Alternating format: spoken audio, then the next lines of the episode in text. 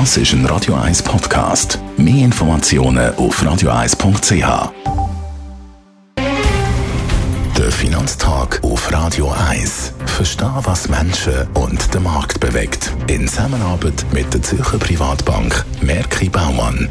www.merkibaumann.ch der Gerard Piasco ist bei mir. Er ist der Anlagechef der Privatbank Merki Baumann. Schon letzte Woche haben wir ein bisschen Italien vertieft. Dann war es gerade akut. Jetzt hat sich da ein bisschen etwas da. Und wir fragen, wie geht es jetzt weiter mit Italien, Gerard Piasco? Ja, in einer Woche fängt ja die Fußballweltmeisterschaft an. Und Italien ist das mal nicht dabei. Ist das ein gutes Omen?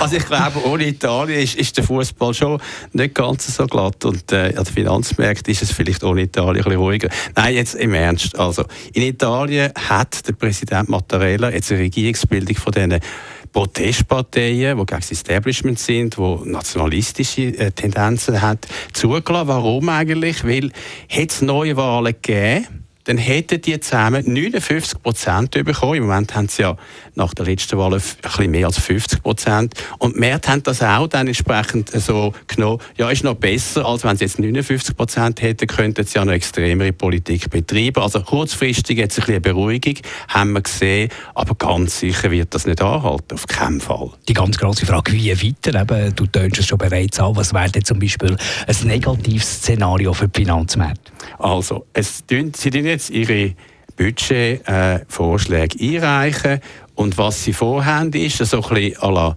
Italia prima, oder? Zuerst Italien, Italy first, nicht Amerika first. Ähnliche Sachen wie der Trump. Was heißt das? Steuersenkungen, Unternehmenssteuer ab auf 15 Prozent, Einkommensteuer auf 15 bis 20 Prozent. Dann Pensionsreform vom Jahr 2011 wieder rückgängig machen. Also das heißt, die italienische Bevölkerung kann wieder früher in Pension. Das kostet natürlich Geld. Das würde bedeuten, das Budgetdefizit geht von im Moment etwa 2,3 Prozent um einige Prozent auf. Natürlich würde das die Regeln der EU verletzen, weil Italien mit 130 Prozent Verschuldung vom Bruttoinlandprodukt ist unter Stabilitätsregeln. Das wäre dann ein Konfrontationskurs mit der EU.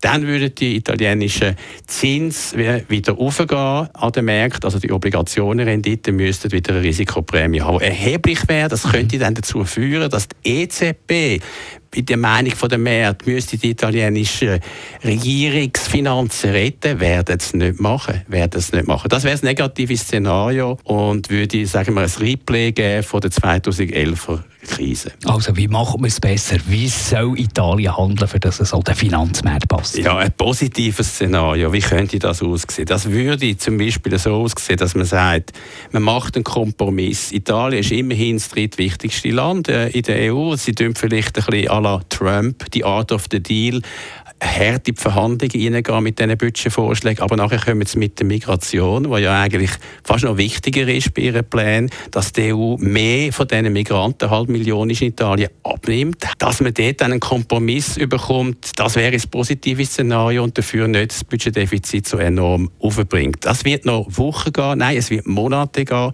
Ja, es wird eine italienische Summe geben trotzdem, also nicht alla Gianna Nannini 1990, aber vielleicht ein heißer Sommer. Es wird uns nicht nur Wochen, sondern monatelang noch beschäftigen, die Frage von Italien. Und wir werden da hier im Finanztag darüber berichten. Danke vielmals, Gerard Biasco. Er ist der Anlagechef der Privatbank Merck. Der Finanztag gibt es auch als Podcast auf radioeis.ch. Präsentiert von der Zürcher Privatbank Merki Baumann. www.merkibaumann.ch